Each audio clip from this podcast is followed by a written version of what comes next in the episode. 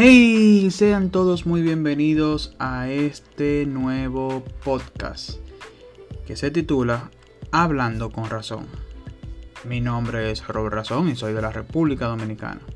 Y me gustaría compartir distintos temas con cada uno de ustedes. Espero que estos sean de su agrado y que me apoyen. Ahora permíteme brindarte nuestro siguiente tema.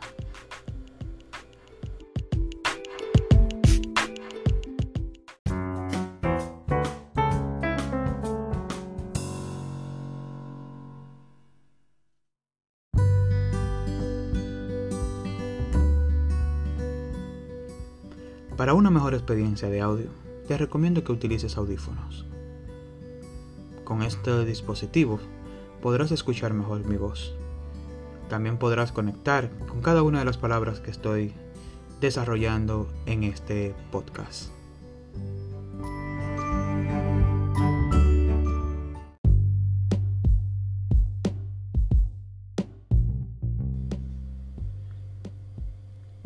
Bien, en este tema que les traigo para que compartamos en el día de hoy es la historia de mi vida. Así que así lo vamos a denominar, la historia de mi vida. Quiero comenzar diciéndole que soy el primero de seis hermanos. O sea, vengo de una familia súper grande. Vengo de una familia cristiana, vengo de una familia donde siempre he estado unida. Y eso, eso en estos tiempos es un tema de debate. Un tema por el cual la gente no quiere tener hijos o no quiere tener más de dos. Pero es un, tema súper interesante cuando tú lo vives en carne propia porque tú siempre tienes con quien jugar, tú siempre tienes que hacer, tú siempre tienes con quien pelear, tú siempre tienes personas a tu alrededor de todo tipo.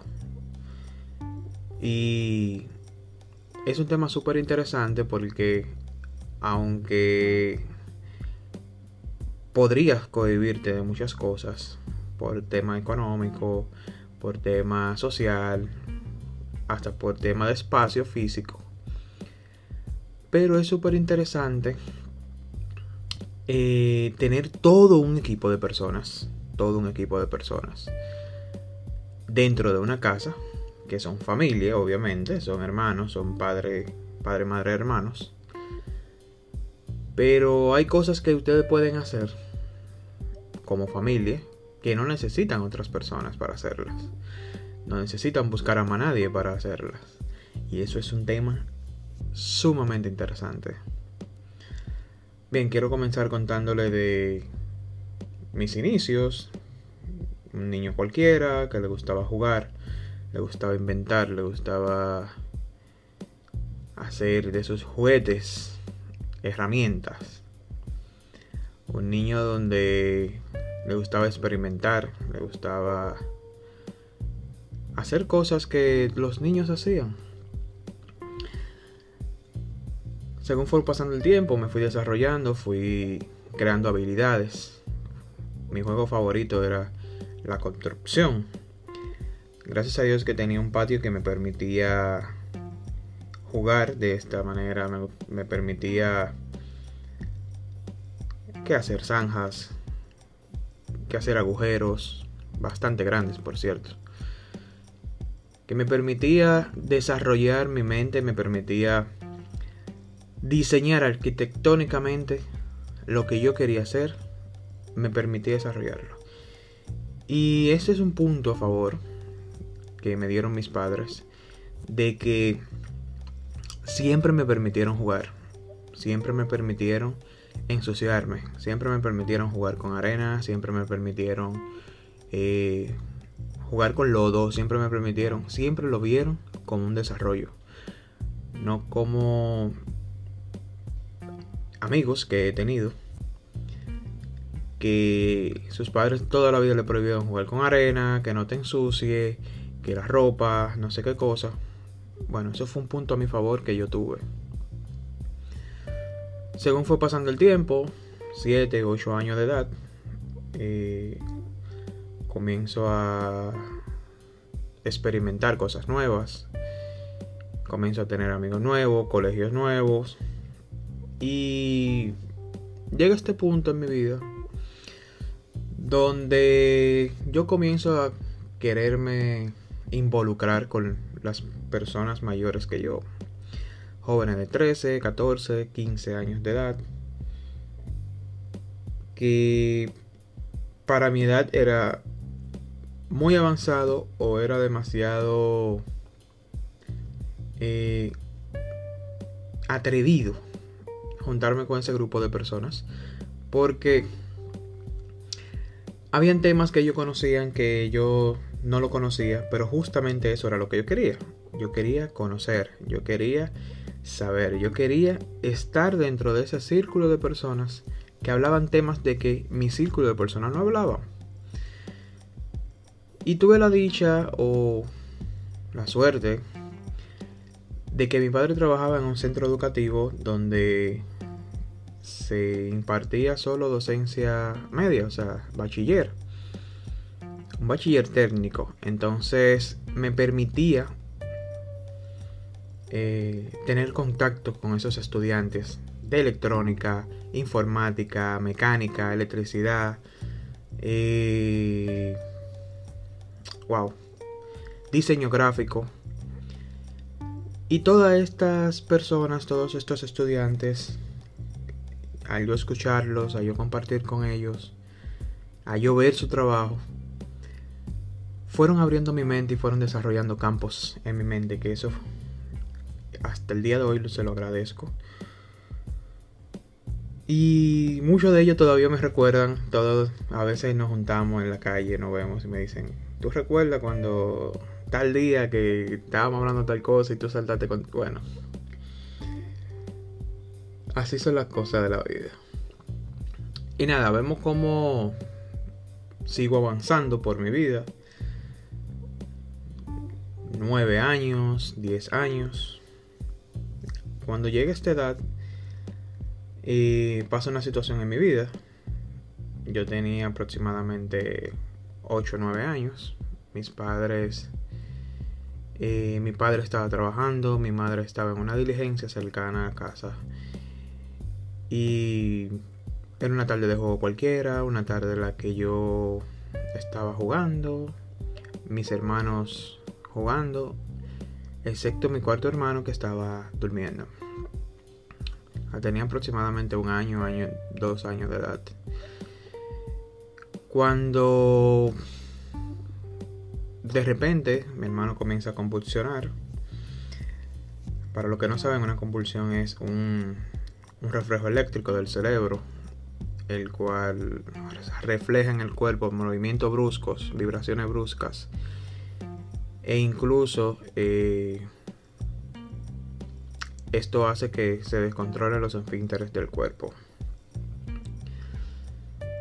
Y viendo cómo esa situación, veo cómo Dios me permitió no nublarme, no llorar, no, no desesperarme, sino que lo que me hizo fue actuar, me hizo llamar a un vecino que era médico, llamar a un vecino que tenía vehículo, buscar seguro, buscar todo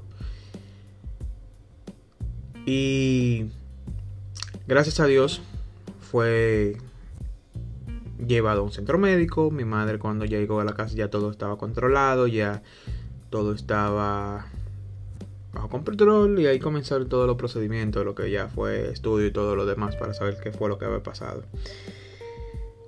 Y esta etapa es muy importante en mi vida porque me dio a entender de que yo tenía la capacidad de dirigir, tenía la capacidad de ser un líder, que yo tenía la capacidad de poder desarrollar lo que yo tenía en la mente, poderlo materializar.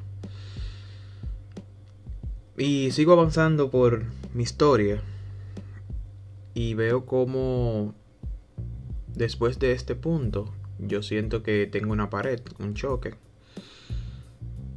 Porque hay algo en mi vida, esa etapa, yo le llamo Barto, o esa cosa es Barto, que fue una reverdía tremenda que yo comencé a, experimentar. Yo comencé a experimentar eh, una amargura, reverdía, tristeza, pero sobre todo, sobre todo, yo comencé a experimentar una... Wow. Era como una rabia interna que no podía controlar. Unos impulsos internos que no podía controlar. Y esto hizo que las personas comenzaran a alejarse de mí. Esto hizo que yo comenzara a portarme mal. Comenzó que yo me fuera mal en la, la escuela, no quería estudiar. Y esto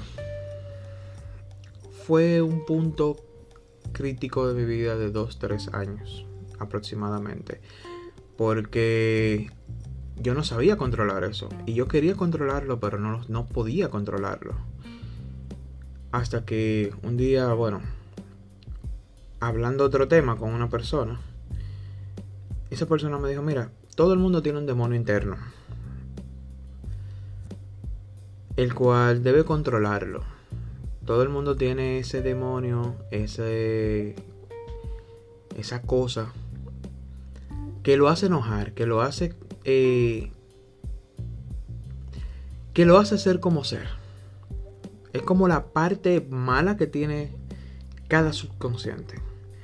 Y ahí comienzo yo a desarrollar esto en mi mente de que yo tengo que amarrarlo con una cadena, tengo que encerrarlo dentro de mí y que él no puede gobernar mi vida. Así que ahí empiezo esta etapa de comenzar a encerrar ese, ese Barto, que así le llamé a este demonio, Barto. Y comienzo a encerrarlo y comienzo a darme cuenta de que las personas comienzan a regresar a hablar conmigo, las personas comienzan a comprenderme, comienzan a, a sentir, yo comienzo a sentir el cariño de nuevo de la gente.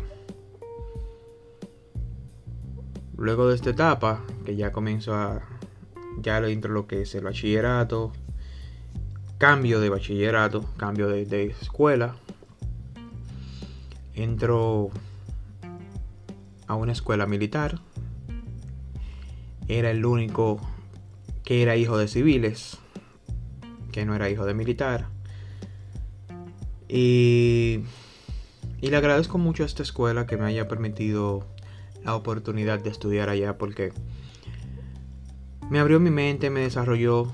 Siempre lo que yo quise fue estar cerca de los aviones, estar cerca de militares, estar cerca del régimen, bueno, digo régimen, pero realmente rectitud y todo lo demás.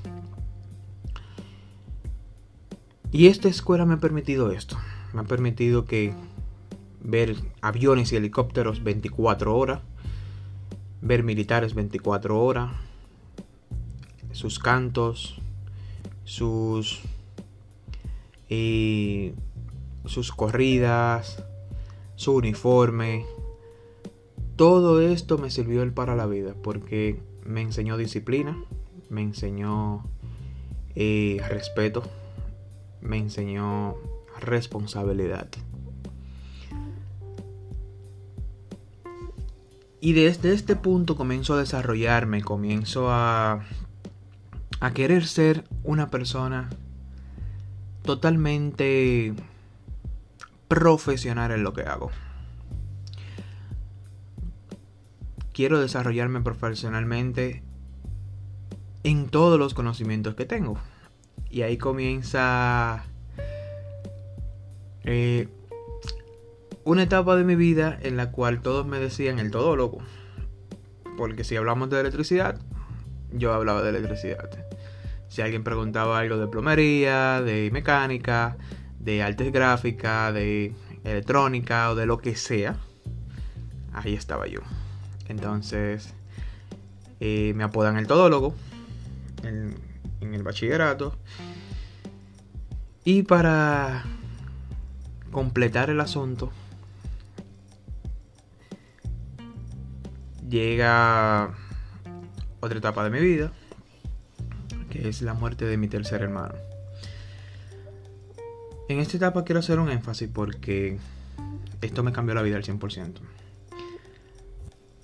Eh, mi hermano muere de una enfermedad extraña, la cual todavía yo no, no tengo el conocimiento, no tengo la, lo que, no sé lo que es. Y créeme que es algo súper difícil de tu comprender de que murió de algo que tú no sabes. Bueno, mi hermano dura 14 días en intensivos. En esos 14 días mis padres se dedican a, sus, a, su hijo, que está en un estado que ningún padre debería pasar por eso. Eh, mi padre me delega responsabilidades. Yo ya gracias a Dios tenía el conocimiento de lo que era manejar desde los 10 años. Eh, ya tenía una capacidad para desarrollar algunas cosas dentro de lo que era el hogar. Así que me dieron la oportunidad de yo prácticamente ser líder en mi casa durante este periodo de 14 días.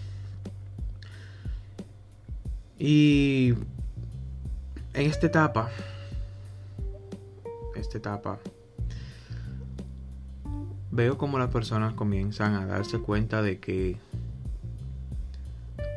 yo realmente era un líder, de que yo realmente me gustaba ayudar, me gustaba hacer feliz a los demás. Bueno, pasa una historia un poquito trágica porque muere mi hermano y pasa una situación con una ambulancia en un, traslado que estaban haciendo hacia un centro educativo, ah, perdón, hacia un centro médico. Y ese traslado me marcó la vida porque ver personas no capaces en una unidad de ambulancia, ver choferes que no saben manejar vehículos de emergencia, me hizo querer aprender, me hizo querer desarrollar, me hizo querer ser yo quien desarrollara un ese tipo de trabajo. Así que nada, eh, entro a la defensa civil de la República Dominicana gracias a una persona de la iglesia compro un radio de comunicación para, obviamente, para ser utilizado por esa institución. Y ahí entra esa etapa en mi vida donde todos me decían eh, el comando. Porque yo estaba en una escuela militar con uniforme prácticamente militar y con un radio de comunicación todo el tiempo encima.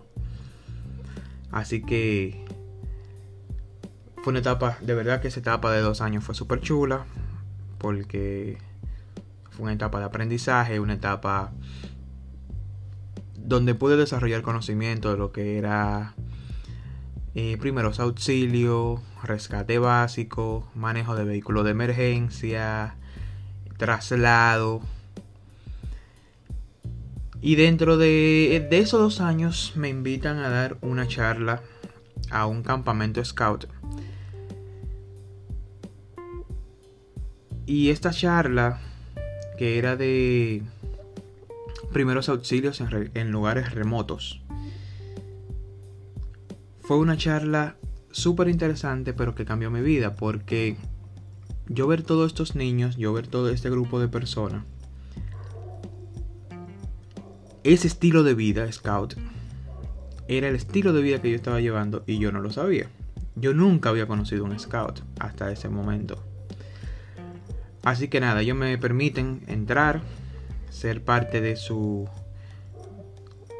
de su grupo scout, me permiten la oportunidad, me dan la oportunidad de yo formar parte de este movimiento, de yo formar parte de este estilo de vida. Así que nada, empiezo un camino, todo un camino por, por lo que son los scouts, campamentos y demás viene un proceso en el cual los scouts ayudan como voluntario a una institución de que hace eh, eventos logísticos, hace logísticas para eventos deportivos, especialmente carreras. Me invitan a un 5K, yo no quería ir, a ser sincero. Me invitan para participar como voluntario. Voy a esa primera carrera, una experiencia súper interesante, ver tanta gente correr, tanta gente desarrollarse. Me invitan a una segunda carrera, y me invitan a una tercera carrera. En esta tercera carrera fue súper interesante porque faltó uno de los líderes, así que me dieron la oportunidad de desarrollarme como líder, me dieron la oportunidad de desarrollar con todo un equipo de personas, me dieron la oportunidad de yo ser ese líder, de yo lograr esa meta que yo quería de liderar un grupo de personas en un trabajo que era una, una alta responsabilidad porque de incluso valía de la vida de personas. Así que yo entro a trabajar con estas personas eh, voluntariamente. Comienzo a poner todo mi corazón en, este proyecto. Eh, y comienzo a desarrollarme. Comienzan a darme más oportunidades, más responsabilidades. Comienzan a darme más, más apoyo. Comienzan a tomar en cuenta lo que hago. Comienzan a a darse cuenta de que tengo una capacidad para este tipo de trabajo. Luego de más de dos años trabajando con ellos, me dan la oportunidad de yo correr mi propia carrera. De yo iniciar en un programa que yo tenía que se llama Inicia Hoy. Y yo comienzo este proceso de transformación en mi vida de nunca haber corrido a comenzar a correr diario, comenzar a bajar de peso, a todo este proceso de, hasta llegar a una primera carrera de 5K. Mi compañero de corrida, el que estaba entrenando conmigo, eh, teníamos retos juntos, todos los demás. Y justamente el día de la carrera, el día del inicio de la carrera, al momento del inicio de la carrera, mi compañero tiene un accidente, el cual se dislocó una, una, rodilla, la rodilla derecha, y no pudo hacer esa carrera. Y ese punto me marcó porque tener una persona a la cual yo iba a ser parte, bueno, íbamos a ser equipo, íbamos a hacer competencia entre nosotros, y no tenerlas, wow, qué difícil porque ya tenía otra meta. Ya no solo corría por mí, ahora corría también por aquel que iba en una ambulancia hacia un hospital. Y eso me enseñó muchísimo de que tal vez las cosas no siempre tengo que hacerlas por mí, también tengo que hacerlas por los demás. Pero bueno, sigo desarrollándome en esto de lo que es la logística para eventos sigo trabajando con esta persona como voluntario. Me dan más responsabilidades. Me dan más capacidades. Me enseñan lugares nuevos a los que nunca había ido. Me dan la oportunidad de comprender que en la vida se logra todo lo que tú te propongas. Y bien, esto se lo quiero dejar como mensaje final. Viene carreras, van carreras. Y yo nunca pensaba en mi carrera personal. Nunca pensé en que un momento, esa meta que todas esas personas tenían, que todas esas personas querían cruzar. Esa medalla que todas esas personas querían alcanzar.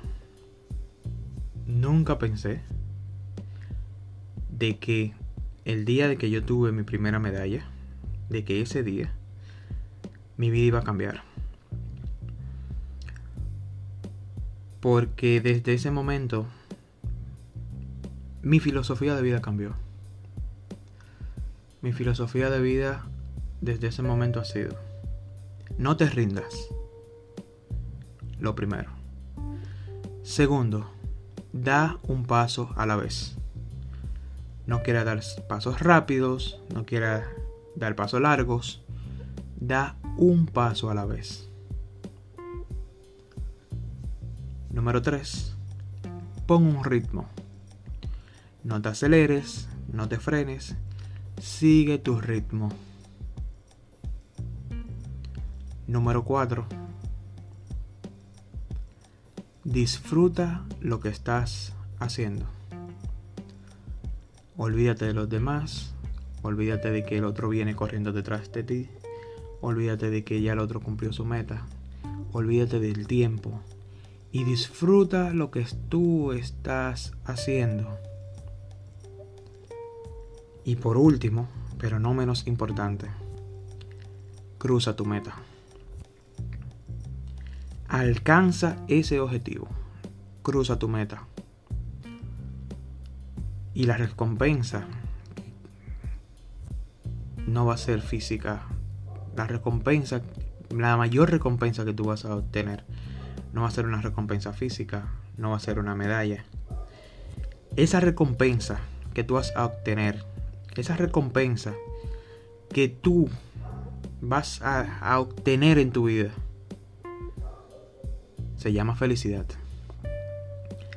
Se llama meta cumplida. Se llama confianza.